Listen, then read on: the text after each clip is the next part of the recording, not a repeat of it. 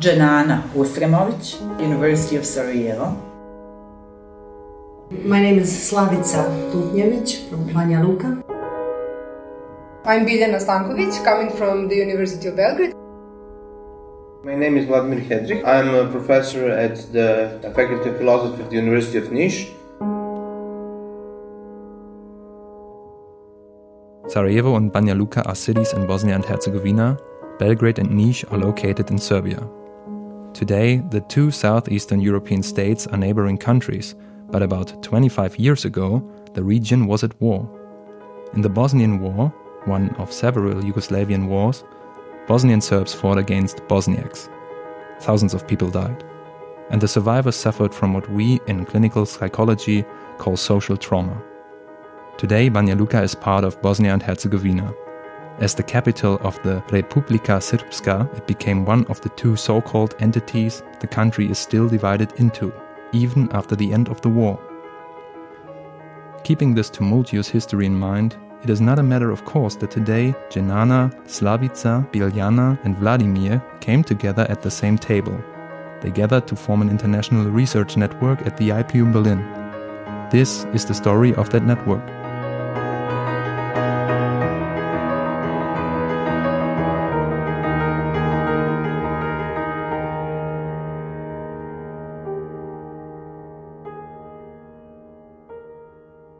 Don't just act, stand around. Social trauma as an international research topic.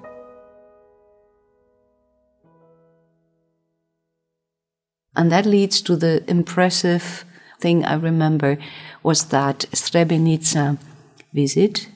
We were the first group, a mixed group of Bosnian, German, and Serbian students and professors of several disciplines like psychology, sociology, and we went there, and every dead body found received a stone of white marble, and it's a field with around 9,000 stones.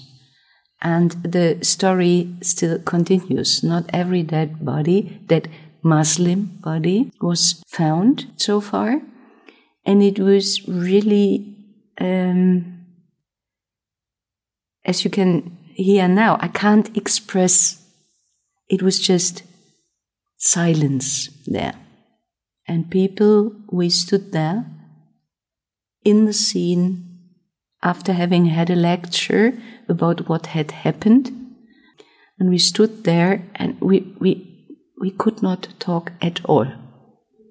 Some of them had to leave the room.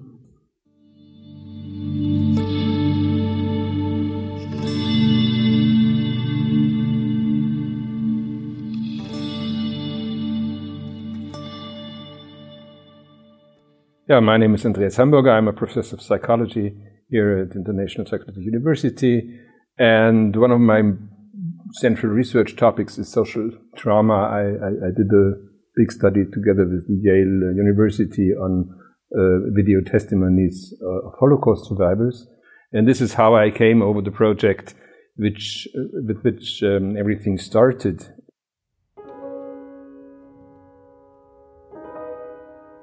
Andreas Hamburger heads the research network, which is organized in various projects.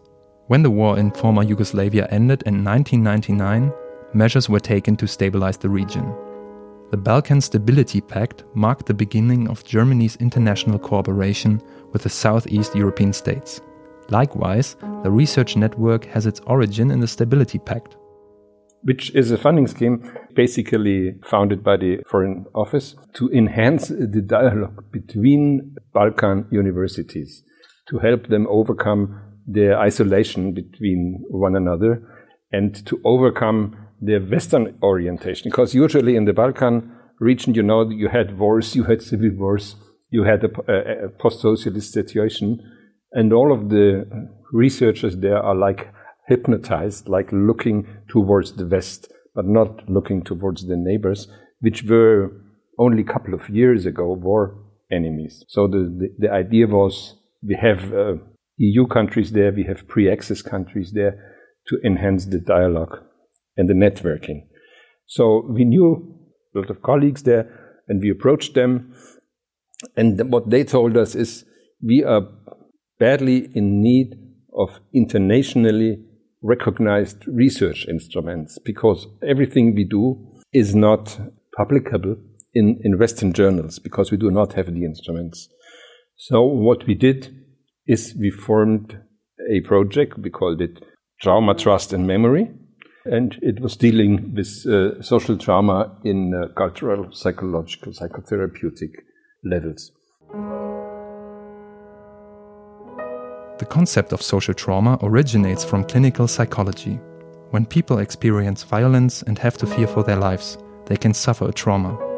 If there's a war and people have to flee, whole groups are affected by such violence. This group related form of traumatization is called social trauma. We connected professors from seven universities, I think, in the beginning, and their doctorants and their master students to work on topics like trauma and mentalization, attachment research, but also cultural recognition, for example, social traumata, like uh, socialism and, and all the dictatorial things, they must be acknowledged in society. So it's a very important aspect uh, to, uh, to just advertise that there is something. Maybe we cannot really imagine here in our wonderful Germany where we where we did all this uh, work of mourning. And in the Balkan countries, you usually do not talk about the past. So this is just a big conspiracy of silence. And we managed to found this circle, to found this round of colleagues and students. And what, what was really the moving experience is that these young researchers and students sat together and worked together, and they were from ethnics or countries that had been in war less than 20 years ago. Some of the elder participants had been soldiers themselves. So it is absolutely not normal that a Serbian and a Bosnian researcher work in the same project. So this is what we, what we could bring forward. And with the support of the DAAD, we, we managed to continue the project over four years. So the first four years of the project were the trauma, trust, and memory phase with all these networking and building research clusters. Some of the people who worked with us over the years then made their careers. Some of them, of course, also came to Germany and found a job here. Well, it also gives a certain renomme to, to cooperate in an international network. It also, not to be silent about this, it also gives criticism. Some of them had some problems internally in their faculties that they are addressing the past. It's not so easy. They had to struggle also. It is an international, intercultural discourse. We talking from different histories. That, that's what you mean. Yes. And this was well prepared by the TTM network before that. It's not, not self-evident that a Serbian professor would go to the Potocari Memorial for, from Srebrenica, where the mass murder of Srebrenica happened. In fact, we were the first mixed group that arrived there and exposed ourselves to the memorial.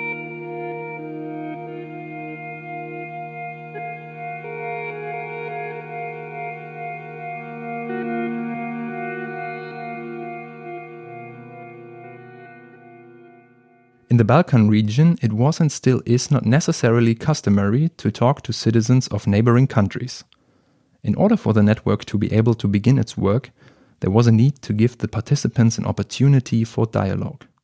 During the TTM project, the first episode, no, not episode phases, was to find people who were not only willing to work together in that difficult situation of having been enemies only a couple of years ago, but who decided to stay.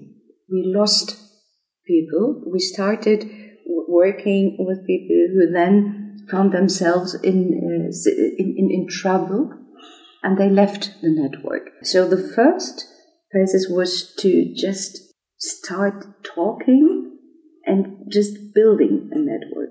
Second phase was to get to contents the third phase was to look forward to what's happening now. Now we have a glimpse towards the future.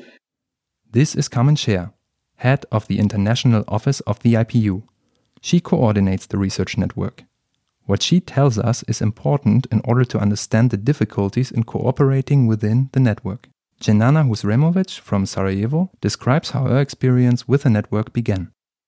Actually, it helped me as a person maybe to go back and reflect about things that I didn't want to reflect on, and even most importantly, why uh, this MTT network is important uh, for all people involved in the network. Is maybe I should just quote one important psychologist, William James, who said that many people think that they think, but what they actually do is just reorganizing their prejudices. Uh, this network actually helped all of us, especially our students, to uh, go beyond the prejudices and to really think about social trauma as uh, the important phenomenon for um, shaping our individual lives and shaping societies, and especially shaping societal answers and responses uh, to migration crisis, to mobility of people around the world, and uh, help us to think more about how we, as a psychologist, can help societies think about other opinion in terms of richness and not in terms of problem. A great many people think they are thinking when they are merely rearranging their prejudices. This is a quote from William James, an American psychologist who researched in the late 19th century. It tells us how prejudices can persist without us even knowing. Slavica Tutnjevic, who comes from Banja Luka, tells us how the research network made it possible to actually break down these prejudices actually i thought that we know everything about each other that, that we don't really need to communicate in that way and that even even though maybe we don't agree always on everything that there are still there's still room to understand the other's mm-hmm. perspective exactly. that was the one thing personally and the other thing that is very special about mtt for me is uh, related to our students because uh, I, I didn't i wasn't realizing in the beginning how close were most of our students How, they, they didn't really have the opportunity to go even to just the regional towns of Sarajevo or, or, Bel- or Belgrade and to interact with these students. And I think personally for the students, it was very opening. Mm-hmm. And now they have mm-hmm. friends from these universities, they travel around and, and so on. Also, for many Serbians, the mere act of crossing a border was a novelty Biljana Stankovic from Belgrade was still very young in times of war, and it was only through the scientific cooperation that she came into contact with people from the neighboring country.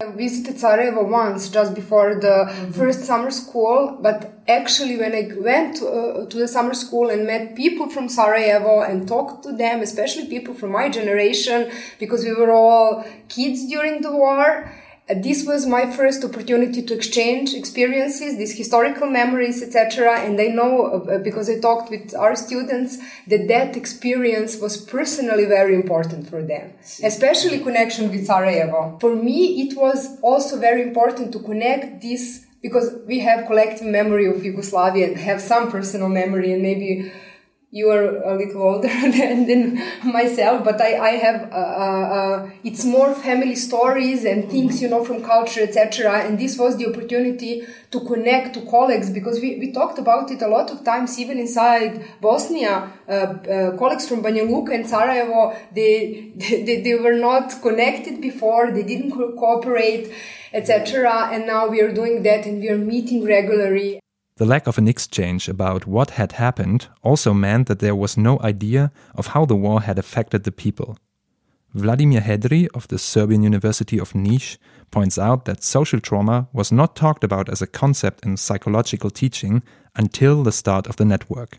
There's also one very interesting point is that when we started out, uh, social trauma and the consequences of social policies, the consequences social policies have on um, people personally on their psychological experiences were largely unrecognized. We uh, psychologists who were educated in universities did not learn about it at all. Then they came out of universities completely unprepared to deal with refugees and with all those situations. Now we have we have gone a long way since then. Now we have courses in social trauma, regular courses inside inside our universities where students learn about it, learn how to uh, recognize social policies and societal actions then may that may result in uh, psychological trauma.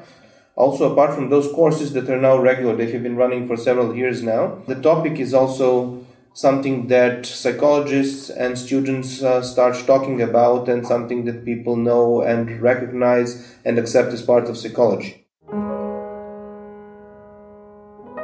Social trauma is a current topic in a double sense in the Balkan region today, as refugees from Syria have taken the so called Balkan route in the last years to reach Europe.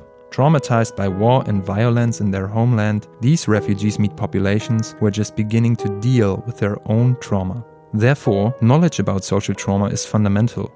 Andreas Hamburger illustrates the process as follows.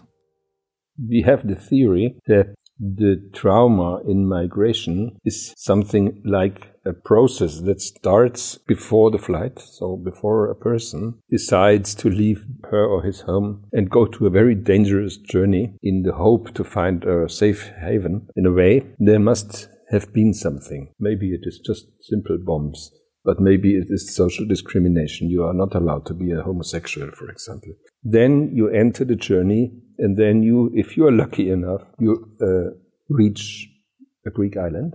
Then you are confronted with another society, and the other society has its own story with migrants, has its own history of traumatic events in the past. You imagine a Syrian refugee coming to this field where he is like coined as a refugee, coined as a person which maybe might fit into a traumatic history in the receiving country. And this is amazing because, for example, the political scientists, they didn't think about it.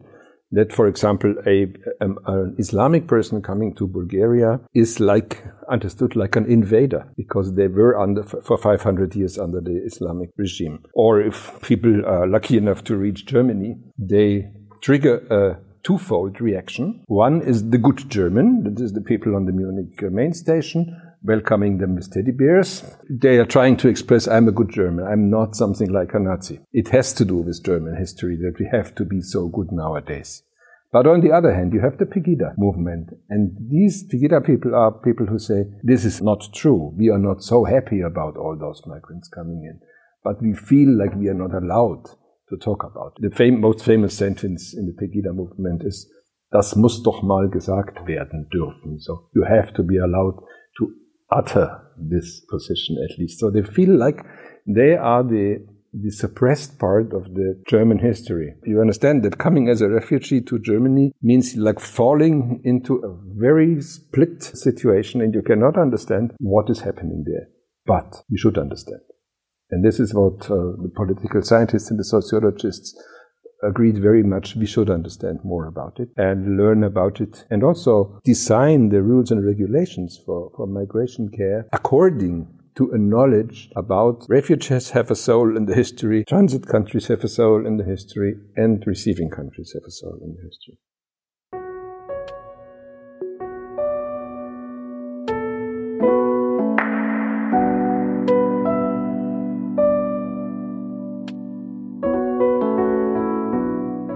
Research network created a space in which exchange was possible. As the network progressed and continued its work, the aim was to create a common scientific basis.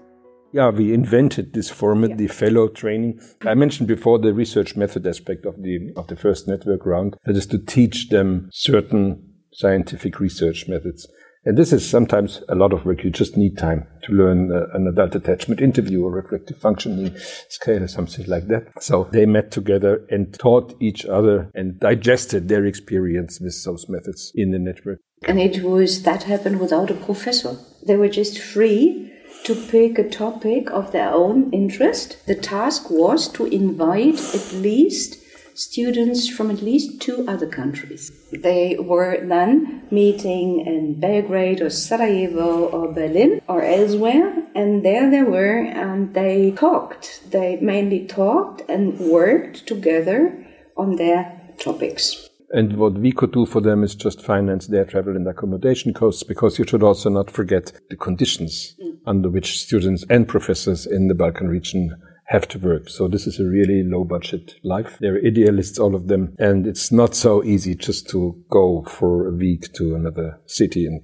participate in such a conference. So this was funded by DAAD. And uh, it was really over the years something like a kernel group out of those uh, students and professors. And since the migration crisis came, we thought now maybe we can have something like a harvest, like a, a practical result of this more scientific network we had had before. And so we thought we take these experts who had done all these researches in trauma and social trauma especially, who had learned to work together over the cultural and political differences they had had before. And we confront them with practitioners from the field of migration care.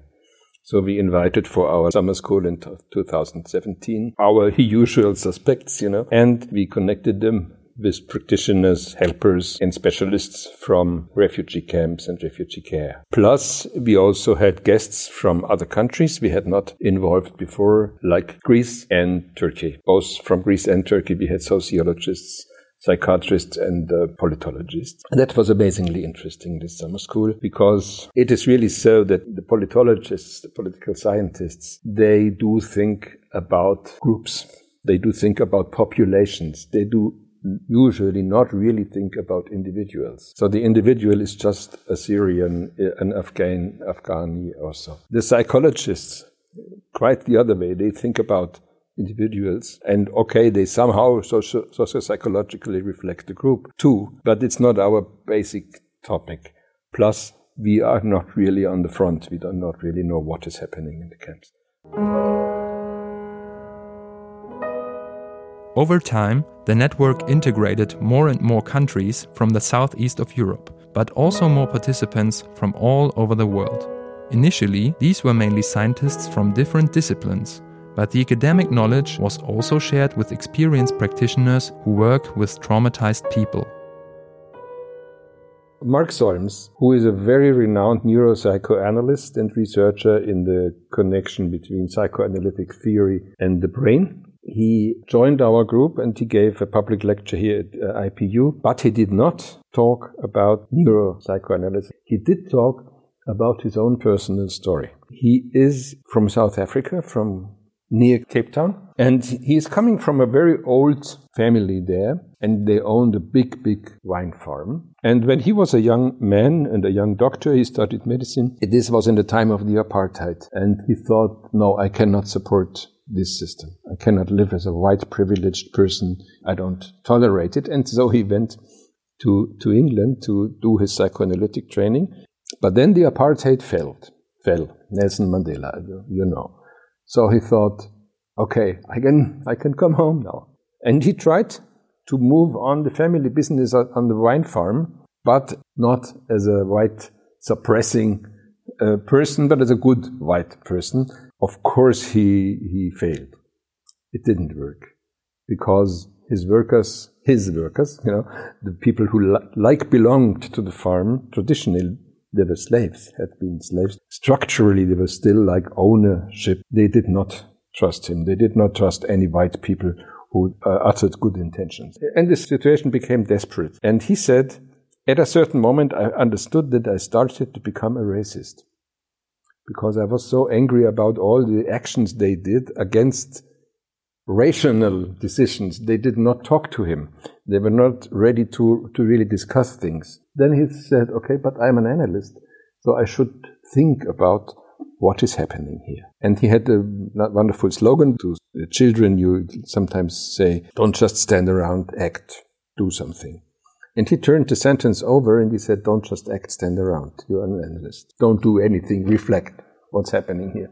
And then he said, Okay, if there is such a systematic and structural problem here on my farm, it must have a history because all structural problems are rooted in history. I know it from psychoanalysis. And uh, then he said, okay, but this is not an individual person where we do psychoanalysis. This is a social body, a farm. So we call, we call archaeologists and historians to dig out the history of this farm. And they did for five years or so. And by the many hundreds of interviews that were conducted with the workers, um, but also with him and his family by the historians, in fact, something like a cooperative spirit came up in the enterprise.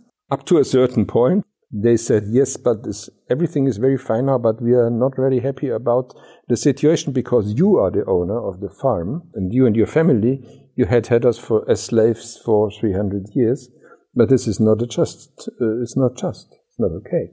So we would like to have this farm now and not you.